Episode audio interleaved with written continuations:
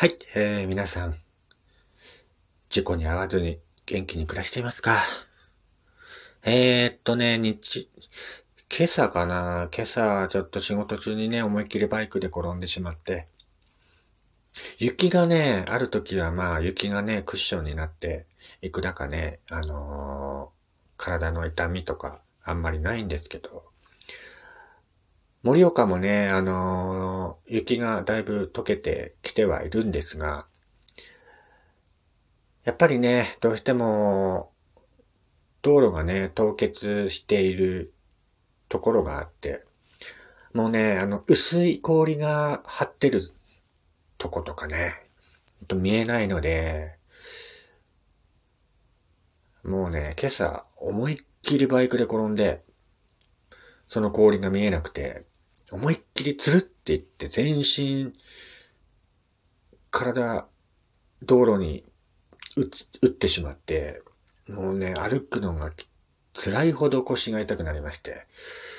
いや、一歩間違ってたらね、頭打ってたなと思うほどの衝撃でした。えー、なのでね、あの皆さんも今の時期ね、事故に気をつけてくださいね、本当に。もうね、体、体というかね、人間の体って意外とね、あのー、脆いので えっと、道路にね、バツンとぶつけた後、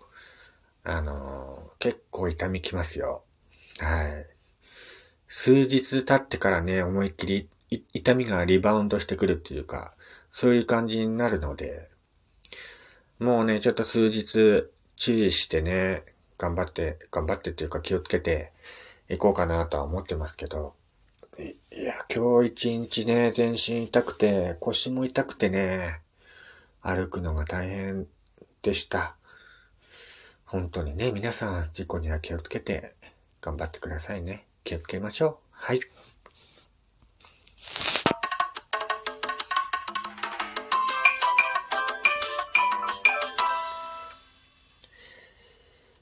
はい、えー、皆さん、こんにちは、こんばんは。えー、やすさんです。岩手でね、アナログイラストレーターをしております私がゆるっと、えー、語っていくラジオ番組となっております。えー、本日は2月の28日、えー、月曜日ということでね、えー、今日で月曜日、月曜日じゃねえや、2月も、えー、終わりだなと思って、早いですね。もう2月も終わり。今年もね、あの、なんだかんだ6分の1が終わってしまったということで。いやー、早いですね。来月もね、なんとか、こうにか乗り越えていこうかなとは思ってますけども。来月もね、ちょっと、きついのはもう目に見えてるので、頑張ってね、いこうかなと思います。えー、っと、今回はね、えー、っと、昔話、ちょっとね、話してみようかなと思います。まあ今の時期になるとね、強い風の吹く夜とかが多いと思うんですけども。まあね、あの、夜中とか風が強くて、バタバタバタバタってね、音が響いていたり結構するんですけど、あのこういう風の強い日はね、あの、何かやってきてるんじゃないかとか、そういうふうにね、子供の頃は思ってましたけども、えー、こういった話がね、えー、あります。強い風の吹く夜は、松崎村のサムトというところに、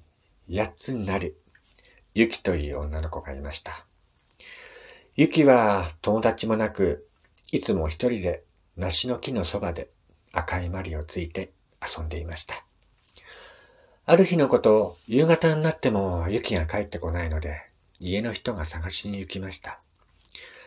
けれど、雪の姿はどこにもなく、いつも雪が遊んでいた梨の木の下に赤いマリがポツンと置いてありました。雪どこ行った？雪雪の姿を見た者は誰もいませんでした。雪はどこへ行ってしまったのでしょう。みんなが雪が残していった赤いマリを雪の代わりと思って大切に取っておきました。それから30年も過ぎてからでしょうか。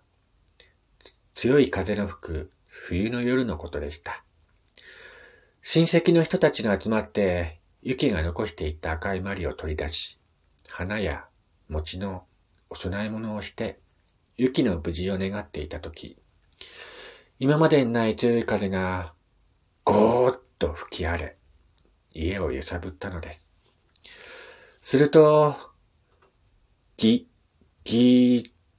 ギーっと入り口の戸が開き、よぼよぼのおばあさんが杖をついて入ってきたのです。みんなはびっくりして、そのおばあさんを見つめていました。誰かが、おばあさん？あ、あんた、誰だい？どこから来たんだい？それに、こんな風の中をどうやってここまで来たんだい？と尋ねると、おばあさんは、あたしはずっと昔、この家にいたユキだよ。みんなに会いたくて来たんだよ。と答えるではありませんか。みんなはもっとびっくりして顔を見合わせ、それからまたじーっとそのおばあさんの顔を見つめました。確かに雪だ。雪だよ。お前、今までどうしてたんだ？人々が口々にして言うのを聞いておばあさんは、みんな、よく思い出してくれたなみんなに会えたから、これでもいい。さあ、行かねばならない。それじゃあな。と言って、戸の方へ歩き出しました。その時、また、ゴーッと風が吹き、バタンと戸が開いたかと思うと、おばあさんの姿は見えなくなってしまいました。その晩は夜明けまで風がビュービュー吹き荒れていました。それからというもの、松崎の人々は今でも風の吹く寒い日は、こんな晩はサムとの雪バーが帰ってきそうだな、というようになりましたとさ。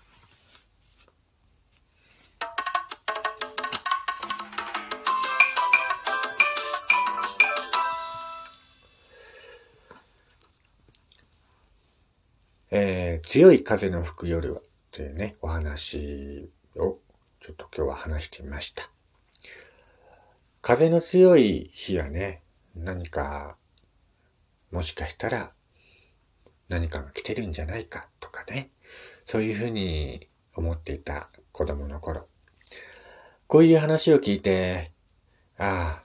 誰かが戻ってきてるのかな、とか思っていた子供の頃でした。えー、こちらのね、えー、雪バーはなぜ